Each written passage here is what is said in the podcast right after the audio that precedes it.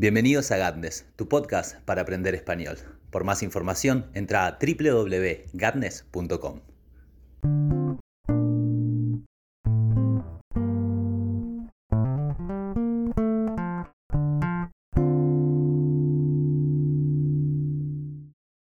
Hola a todos, ¿cómo están tanto tiempo? Espero que muy bien y que estén tan contentos como yo de encontrarnos nuevamente en este podcast en motivo esta vez de la Navidad, sus costumbres, concepto y objeto, de qué se tratan, por qué las festejamos y cómo se festejan a lo largo y ancho del mundo. Espero que estén entusiasmados de que este sea el tema que nos compete y que tengan también mucho interés de saber cómo se festeja la Navidad en Argentina. También voy a tener algunas informaciones sobre cómo se lo hace en Colombia y en diferentes lugares, ya que he estado preguntando preguntando a amigos de todo el mundo cómo festejan las fiestas, cuáles son sus costumbres, qué hacen, cómo se visten, cuáles son las comidas típicas, cuáles son los rituales que tienen que cumplir, cuándo ah, eh, arman el arbolito, em, si utilizan árboles reales o árboles sintéticos, cómo los decoran y diferentes cosas que van a estar especificadas el día de hoy para que tengamos una idea somera de por qué festejamos la Navidad. Tener una idea somera es como tener una mera idea, tener un mm, saber algo sobre cierto tema, si bien no todo, pero algo, es tener una idea somera. Significa que no tenemos el conocimiento completo, pero sí sabemos un poco sobre algo. Así que eso es lo que voy a tratar el día de hoy de ofrecerles. Y vamos a empezar por donde se debe empezar, la historia. Em, todos sabemos que eh, la Navidad es el festejo por el nacimiento del niño Jesús. Al parecer el niño Jesús nació en la ciudad o en la aldea de Nazaret hace 2021 años ya. Em, lo cierto es que si bien se habla de la ciudad de Nazaret como un establecimiento en el cual nació Jesús, eh, no se puede decir, según los historiadores, ciudad, porque al parecer en el momento del nacimiento de Jesús, Nazaret contaba con tan solo 480 o 500 habitantes. Esto es una estimación, pero 500 habitantes no hacen a una ciudad. Mm, también es interesante saber que en el Antiguo Testamento no se nombra la ciudad de Nazaret. Los estudiosos creen que no se nombra porque no era muy importante. Y sí es interesante saber que Nazaret se encuentra a 150 kilómetros de Tel Aviv y Jerusalén. Entonces estaba entre dos grandes ciudades y también otros estudiosos dicen que por eso tal vez no se la nombra sino hasta el Nuevo Testamento. Em, las primeras eh, menciones bibliográficas que se encuentran de la ciudad en la cual nació Jesús pertenecen a mediados del primer siglo eh, en los cuales Eusebio, Orígenes y diferentes em, estudiosos romanos em, nombran a Nazaret.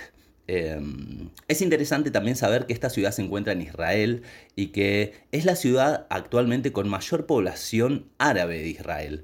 También eh, hoy por hoy se encuentra un 60% de musulmanes viviendo allí y un 40% de, cristianos. Entonces uno pensaría que Nazaret sería la flor de la cristiandad y sin embargo eh, es una ciudad en la cual eh, prevalece la cultura musulmana, o por lo menos la religión eh, musulmana. Eso es un dato que a mí me pareció un dato de color y que se los quería contar porque es muy interesante también. Em, Nazaret es la ciudad entonces en la cual nace Jesús. Se sabe también que eh, su madre, la Virgen María, tiene este epíteto de virgen. Epíteto es cuando alguien tiene un, se lo llama de una cierta manera. Sería como tener eh, una especie de alias. Generalmente los boxeadores tienen ciertos epítetos. Eh, mm, la locomotora Castro y, diferentes eh, jugadores de fútbol también suelen tener su epíteto. Y el hecho es que la Virgen María Em, da a luz a Jesús sin haber eh, cometido eh, un encuentro amoroso con nadie. Entonces es la Inmaculada Concepción de María, que sin haber tenido eh, contacto con otra persona, es engendra en su vientre al niño Jesús a partir del contacto con Dios a través de una paloma mensajera y diferentes nociones simbólicas que la paloma de, la paz y la libertad em, vienen a cumplir en esta historia metafórica del nacimiento de Jesús. Em, es bastante interesante esto desde esa perspectiva, pero esto sería lo, em, lo más simbólico por decirlo, pero es el fundamento en última instancia de que nosotros nos juntemos a festejar la Navidad. A mí me parece muy interesante, por ejemplo, el hecho de que algunas personas dicen, yo no festejo Navidad, Navidad es una fecha cristiana y yo no soy cristiano para nada. Em, está completamente bien que sea así, pero también me llama la atención y veo cierta ironía en ese hecho porque generalmente, como le pasa a mi amiga Ro que me lo contaba, sí festejamos nuestros cumpleaños y nuestros cumpleaños están basados en el calendario gregoriano, que es el calendario que seguía según em, el nacimiento de Cristo. Entonces, si aceptamos que estamos viviendo en el, en el año 2021, de alguna forma la cristiandad ha ganado poder sobre nosotros.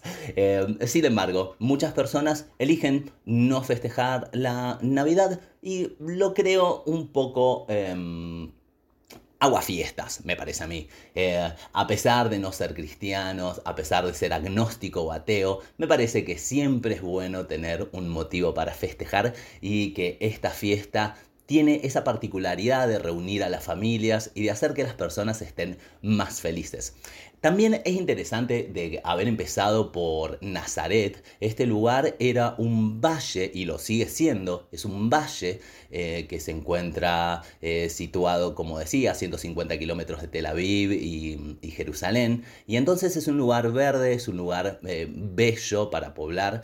Em, pero está en el medio de Israel. Israel es un lugar bastante em, seco y, árido en general. Entonces resulta bastante interesante cómo puede ser que las fiestas navideñas tengan que ver tanto y se vea tanta ropa abrigada, se vea tanta nieve, trineos, renos y toda esta parafernalia que está asociada a la Navidad y que en realidad no se condice, no tiene que ver con la forma en la cual las festejamos, por ejemplo, en Argentina. En Argentina estamos entrando y ya hemos entrado para el tiempo de Navidad en el verano. Entonces las noches son muy calurosas, los días, por ejemplo, en la Patagonia, empiezan a terminar, empieza a hacerse de noche a las nueve y media de, la noche, eh, o a veces hasta a las 10 todavía se ve eh, claro el día. Entonces la Navidad nos encuentra en un ambiente de verano y sin embargo toda la simbología navideña viene de un espacio frío. El otro día hablaba con una, una amiga y le decía que me llamaba mucho la atención cómo em, la fiesta navideña es en realidad una fiesta invernal, según todos los em, símbolos propios de la fiesta. los gorros, em, las botas navideñas, la nieve, y, todo eh, apuntan a un clima frío. Esto es porque es una fiesta también surgida en el seno europeo que por estas épocas entran en el rotundo invierno y por eso todos e, estos símbolos tienen esa em, mirada o ese tinte, vamos a decirlo, em, invernal. Y yo creo que también es bastante interesante que se haga ah, en ese momento porque la llegada del invierno siempre es de alguna forma triste. El invierno es duro y oscuro y entonces recibirlo con una fiesta tan enorme me parece que da a, a, la rudeza del invierno cierta esperanza. Entonces me parece también muy bello eh, que, sea así. Em, hablando de, otras cosas que tienen que ver con la simbología, vamos a pararnos brevemente sobre el árbol de Navidad.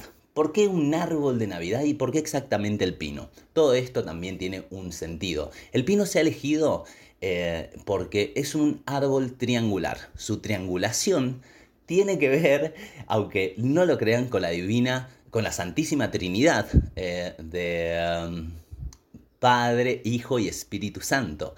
Entonces es por eso que se elige el pino. También se elige por una razón de que tiene, es un árbol siempre verde, que nunca eh, en, invierno o en otoño los pinos no se vuelven em, amarillos o, no toman tonos ocres. Entonces, al ser siempre verde, personifica la eternidad de, Cristo, la eternidad y la vida siempre renovándose.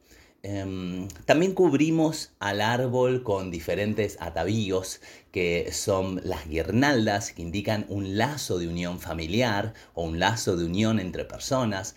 Las diferentes bolas de Navidad que ponemos en el árbol también, según el color, reflejan cierto tipo de sentimiento, esperanza o presagio y mm, las campanas que a veces cuelgan en los árboles navideños indican la llegada de Cristo, anuncian la llegada de Cristo.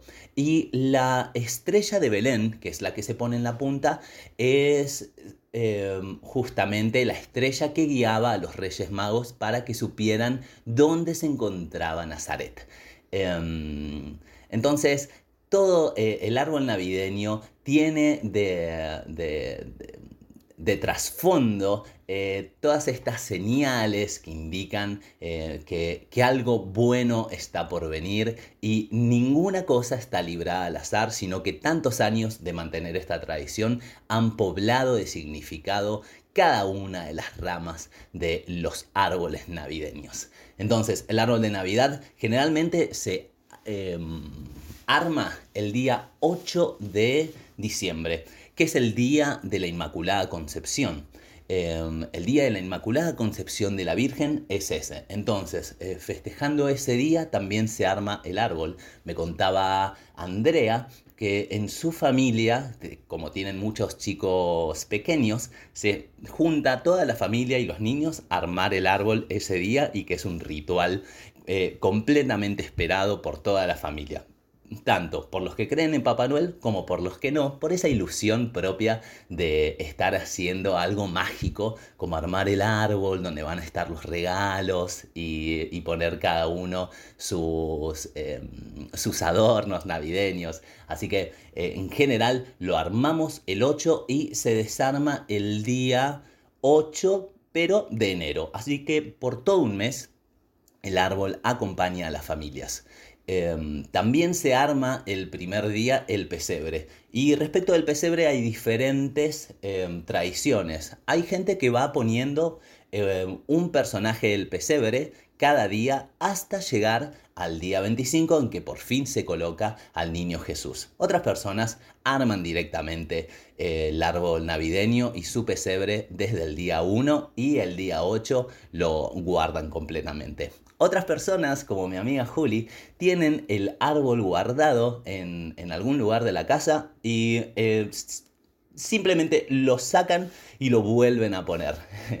Em, le sacan un poco el polvo, pero lo tienen armado y lo guardan armado para no tener que entrar en en el esfuerzo de volver a armar el árbol, que me parece una opción muy buena que, tiene que ver con esta diferencia que hay, por ejemplo, los, las costumbres em, eh, anglosajonas de, Estados Unidos, por ejemplo, en o Canadá, que tienen un árbol real.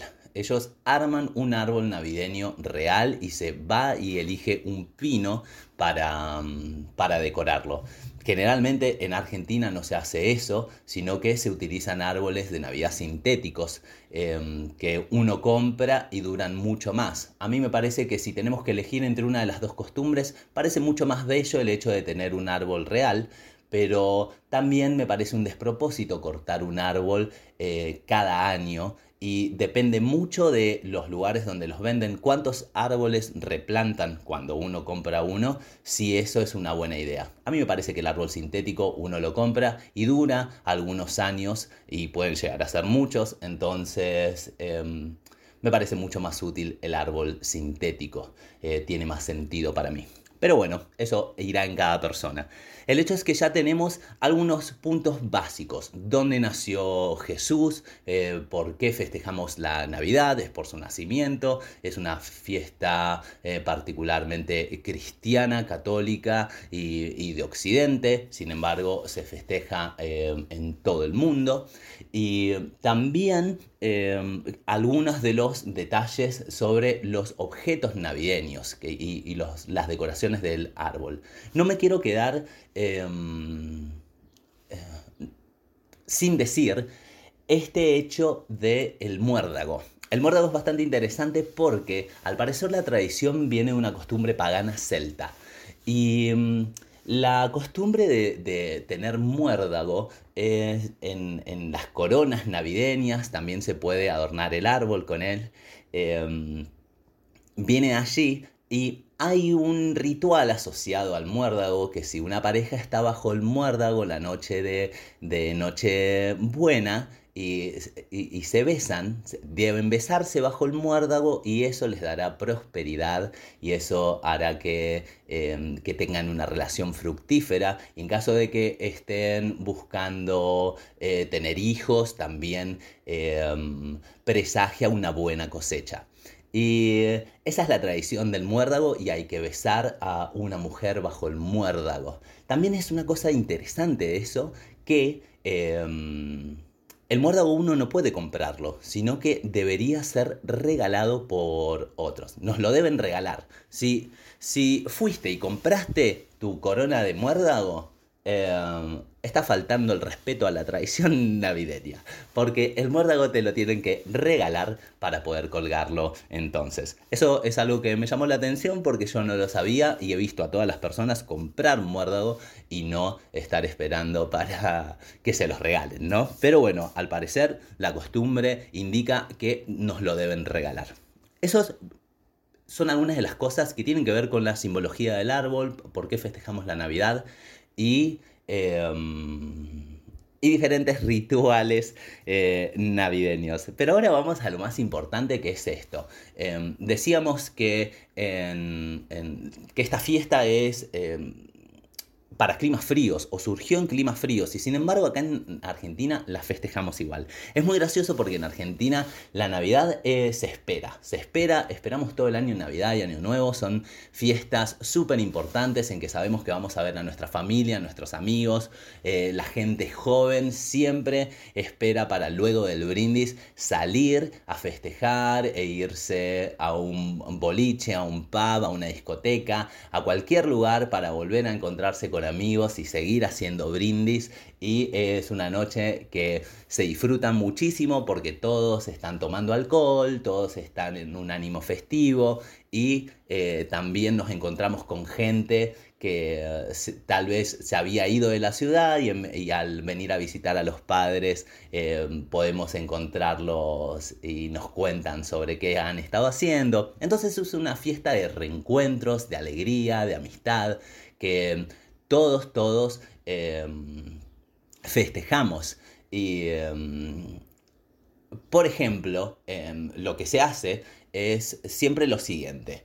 Una de las, de las cosas es que las comidas navideñas son muchísimas. Tenemos garrapiñadas, tenemos turrones, un montón de comidas frías para empezar la, la velada.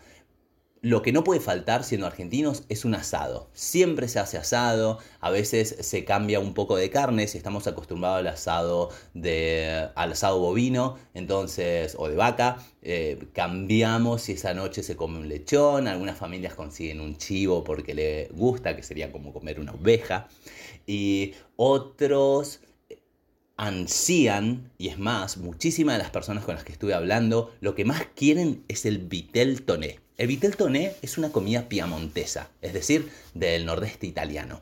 Y mm, al parecer llegó a la Argentina con las olas de inmigrantes del siglo, em, del siglo XX.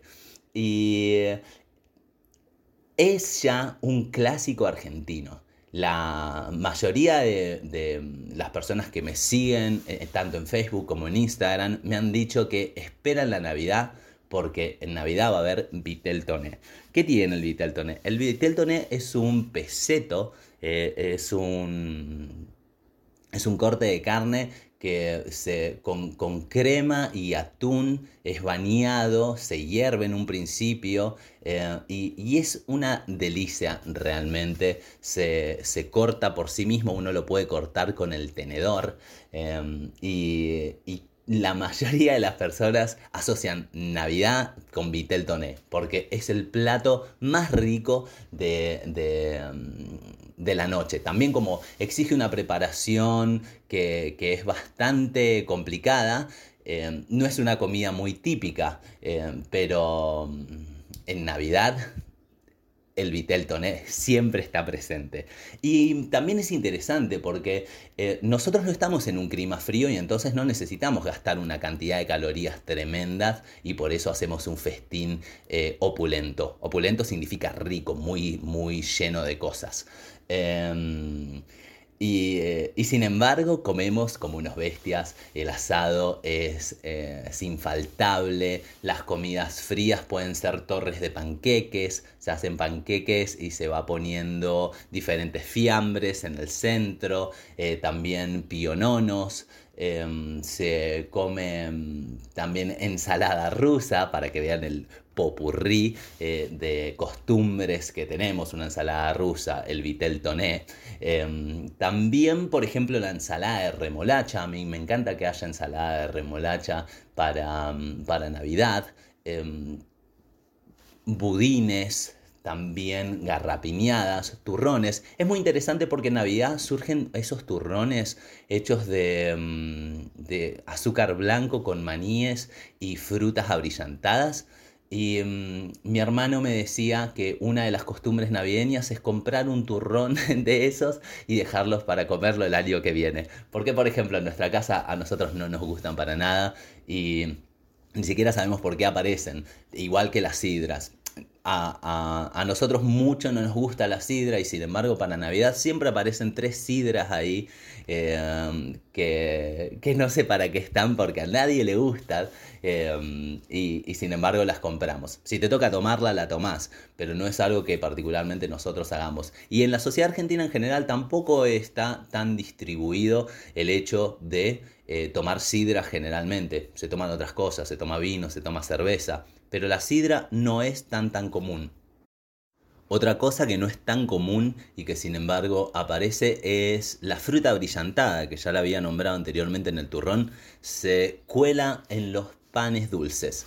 Y em, la verdad es que em, la mayoría de las personas me han dicho que no les gustan. Y sin embargo, parece ser que los vendedores de fruta brillantada aprovechan la Navidad para meterlo en todo lugar donde puedan. Y mm, no sé por qué es tan famoso. Y yo creo que la mayoría de las personas que comen fruta brillantada tampoco les gusta, pero se conforman con una realidad, este, con, lo que les da la realidad y, pierden su gusto. Pero bueno, es algo muy normal de que eh, haya pan dulce y que el pan dulce tenga fruta brillantada. Entonces, otra cosa que se hace para Navidades, por ejemplo, inculcar en los niños la idea de Papá Noel y que Papá Noel va a traer un regalo. Hay una cosa muy graciosa que es la idea de las botas navideñas, que eh, en mi familia, en la bota navideña, el, día de Navidad aparecen dulces se llena de dulces las botas y tenemos chocolates, muchas cosas ricas, cada uno en su bota, que cada uno de nosotros tiene una bota con su nombre, entonces podemos identificar, esta es mi bota. Y mm, hay que tener cuidado porque alguno de tus hermanos podría llegar a robarte eh, un chocolate o cambiarte sus caramelos por los tuyos o cualquier cosa así que, ha sido motivo de conflicto más de una vez. Eh, pero esa es una costumbre que tenemos en casa respecto de las botas navideñas. Y mm, sin embargo, a los niños eh, generalmente se les, se les inculca por la televisión y por, todas, em, por toda esta tradición de que Papá Noel es quien trae los regalos y a los que se portan mal en la bota les deja carbón. Em, por suerte nunca había un niño que reciba carbón en, una bota navideña o de regalo por haberse portado mal, eh, pero, pero es algo con lo cual se mm, amenaza al niño para que se porte bien esperando el regalo que ha pedido.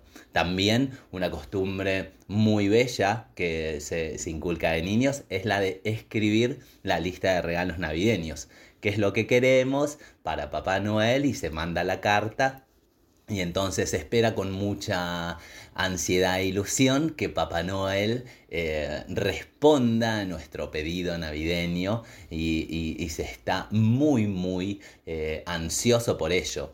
Em, depende em, la casa, lo siguiente. Pero en general es muy normal que si hay niños en el hogar, los regalos navideños no se pongan a pie del árbol, sino hasta la noche de Navidad. Se lleva a los niños con alguna excusa que en general es a mirar el cielo para ver por dónde está pasando el trineo de Papá Noel. Y entonces se, em, se envía a los niños afuera, a otra habitación, que no sea la del árbol, y se dice, eh, miren, miren, por allá, por allá había el trineo. Y ellos miran, alguno más ocurrente dice, sí, sí, yo vi una luz y, se debaten para tratar de encontrar a Papá Noel en el cielo, merodeando mientras entrega los regalos. Em, y en ese mismo momento los padres em, acercan los regalos al pie del árbol para ya dejarlos ahí y que luego de las 12 todos los niños puedan abrir sus regalos navideños. Esa es una costumbre muy común si hay niños en la casa. En caso de que todos sean mayores y ya no haya niños, no hay razón para esconder los regalos y entonces los regalos están al pie del árbol esperando que se cumpla la hora para ir y buscarlos. Y una cosa interesante que, que, se ha empezado a hacer los últimos años es jugar al amigo invisible. Entonces alguna persona ajena a la familia hace un... No ajena a la familia porque generalmente es una tía o alguien, sí.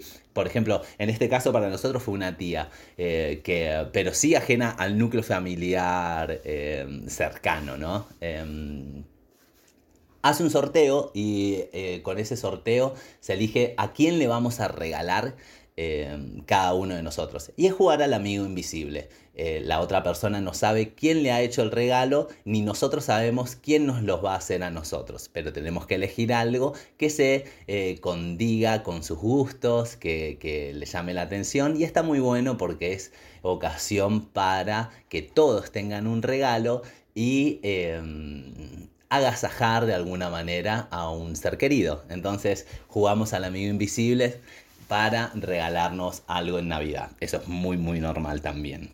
Em, así también, mientras estamos comiendo, esperamos a Papá Noel hasta la medianoche. Y el último minuto antes de medianoche, ya eh, todos empiezan a fijarse de tener champán o algo para brindar en su copa porque generalmente, eh, tanto en Año Nuevo como en Navidad, hacemos una cuenta regresiva, decimos 10, 9, 8 y así hasta Feliz Navidad. Y em, generalmente uno está brindando y ya hay gente eh, explotando fuegos artificiales afuera. Los fuegos artificiales cada vez se hacen más y más polémicos porque como los, em, como los animales y niños sufren mucho, y también las personas mayores, porque la verdad que hacen mucho ruido, em, se trata de prohibirlos, en algunas ciudades está prohibido el uso de fuegos artificiales y a pesar de que esté prohibido, muchas personas eh, tiran de cualquier manera eh, petardos em, y, y diferentes cañitas voladoras, eh, fuegos artificiales en general. La verdad que el, espectáculo de los fuegos artificiales es bello porque mm, hay algunos fuegos artificiales que realmente son muy, muy lindos de ver, pero también eh, son una invasión sonora importante y, eh, pueden resultar molestos em, tanto para los animales como para las personas. Em, pero, pero en general hay fuegos artificiales eh, también que surgen o empiezan a darse en el momento del brindis. Cuando uno brinda ya sabe de que va a escuchar una cañita voladora o que en algún lugar alguien está encendedor en mano piromaníacamente eh, prendiendo algo. Em, y y luego del brindis uno se queda en familia, se abren los regalos, se agradecen, se ve, uy, mirá lo que te regalaron, mirá aquello, ta, ta, ta. Es el momento más ansiado por todos eh, porque tenemos regalos nuevos. Y una costumbre es regalar para Navidad entre las mujeres bombachas em, rosas. Las bombachas rosas eh, se van a utilizar luego la noche de eh, año nuevo para empezar el año con buena fortuna, buena suerte y buena suerte tanto en lo laboral como en el amor. Entonces las mujeres suelen hacerlo. Sin embargo, tengo una amiga que dejó de hacer eso porque siempre que lo había hecho el año le iba mal o tenía mala suerte. Entonces ella ya no sigue ese ritual que está bastante extendido entre las mujeres eh, argentinas.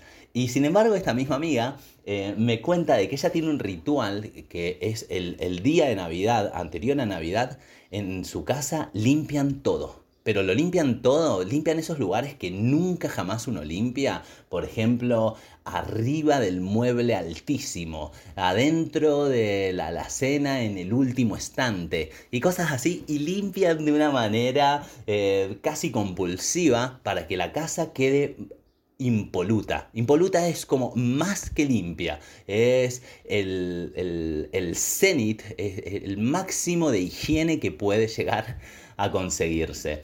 Y, esta es una costumbre que a mí me llamaba mucho la atención, pero que, que al parecer está extendida mundialmente. Y, me da mucha gracia que así sea. Pero bueno, en algunas casas limpian completamente todo para el día de Navidad y, para empezar esa, esa, sesión que sería el invierno o el verano. Eh, de nuevo, ¿no? Habiendo hecho una limpieza completa. Me parece que es un, ritual eh, interesante. También una cosa eh, que está de más decir es que las reuniones familiares uno trata de vestirse con las mejores ropas porque luego saldrá después de las 12, después del brindis, uno va a visitar a sus amigos más cercanos y mm, y llega elegantemente vestido, generalmente llevando algo de tomar o algo para compartir en, esa casa a donde, a donde pasa a visitar y finalmente se va hacia algún bar, se pasea por la ciudad, se camina y, se ve em, y charla con la gente, amigos y demás. Eso es lo más eh, normal por lo menos aquí en, Argentina. Y sin embargo también me han dado algunas, em, algunas informaciones sobre, por ejemplo, las navidades para los colombianos. Em, una amiga me contó de que allá cantan las novenas.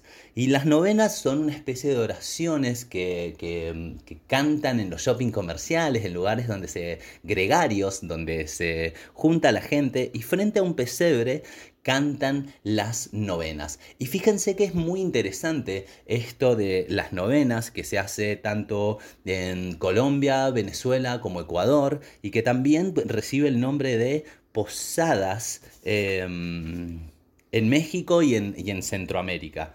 Em, lo que se celebra y, la razón por la cual se juntan a cantar estas canciones es porque em, María concibió a Jesús en esos nueve meses. Y entonces en la víspera de que llegue el nacimiento de Jesús, se, canta una novena cada uno de esos días, del 16 al 24 de, diciembre. Y fíjense qué interesante que es esto. Hablábamos del, calendario gregoriano. Y si ustedes se fijan, el cumpleaños de Jesús es el 25 de diciembre. Em, el, mes anterior es noviembre, el, anterior es octubre y antes septiembre. Las novenas están cantando eh, cada uno de los meses hasta llegar al décimo mes en el cual eh, luego de la concepción en aquel primero nace Jesús. Y ahí vemos también cómo Jesús nacía en, su era en el décimo mes. Y sin embargo, eh, la, tradición occidental ha hecho de el dec, dec viene de deca, de diez, eh, del décimo mes el doceavo. Em, entonces es bastante interesante para ver cómo hay este desfasaje, hubo este desfasaje del tiempo y esta convención para que los días sean estos que tenemos, en, eh, que tenemos ahora. Em, estoy seguro de que en la época de, de, por ejemplo, los griegos contaban sus años según las Olimpiadas. Eh, los em, los chinos siguen contando sus años según otro calendario y, nosotros lo hacemos según este. Y la, y la idea de las novenas me parece muy bello como para hacer este recuento y este recuerdo de que en algún momento en Occidente nuestros meses fueron otros. Em, en Roma y eh, en Roma y, Grecia y, todo el, continente europeo, el norte de África y por donde se haya em, eh, desparramado el imperio romano, ¿no? Todos los lugares que llegó a cubrir. Em, pero, pero bueno, eso es bastante interesante porque fíjense que se juntan personas que no se conocen y mi amiga me dice que no, que si bien es una eh, un ritual súper religioso, igual que pasa con la Navidad. En realidad lo importante es juntarse con gente, juntarte con tus amigos, juntarte con, gente que tiene ese mismo espíritu de festejo y se vuelve eh, algo muchísimo más... Em, es, es, el verdadero sentido de una tradición, cuando uno lo hace no por la tradición en sí, sino porque hacerlo le genera alegría, porque hacerlo eh, le, invoca un espíritu que en otros momentos no está. Y uno no lo hace pensando, oh, eh, em, es el nacimiento del niño Jesús, sino qué bueno que voy a estar en familia, qué, qué bueno que la estemos pasando juntos, qué lindo que es que estemos cantando. Así que las novenas colombianas es una mm, eh, tradición interesante. Y otra amiga me contaba también de que, bueno, se juntan a comer, hay mesa de dulces, después mesa de postres, o sea, mesa de dulces o mesa de postres después de las 12, después de la cena, comidas frías al principio, plato fuerte principal, le hace vitel toné eh, y, después los postres, eh, luego del brindis y el pan dulce que se espera Em, hasta el brindis para abrir el pan dulce. También, e, esa es una costumbre interesante. Y también me contaba de que ella tuvo un novio en brasilero y que en Brasil se matan de hambre hasta las 12 y que recién a partir de las 12, una vez que ya es Navidad, se puede comer. Al parecer no pasó una muy buena Navidad esa vez porque me lo cuenta eh, diciéndome eso, eh, que se matan de hambre. Así que yo me imagino que Ana se murió de hambre en Brasil aquella vez que estuvo.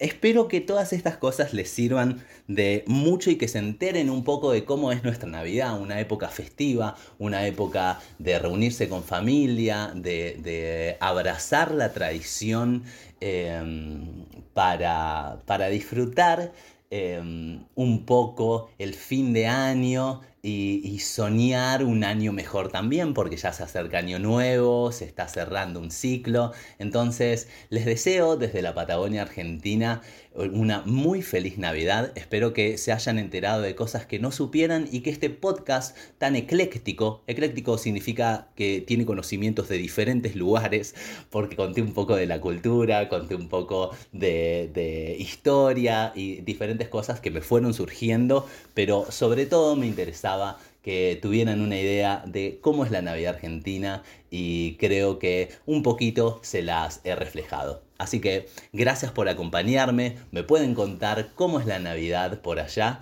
y les deseo feliz Navidad y próspero año nuevo. Hasta la próxima.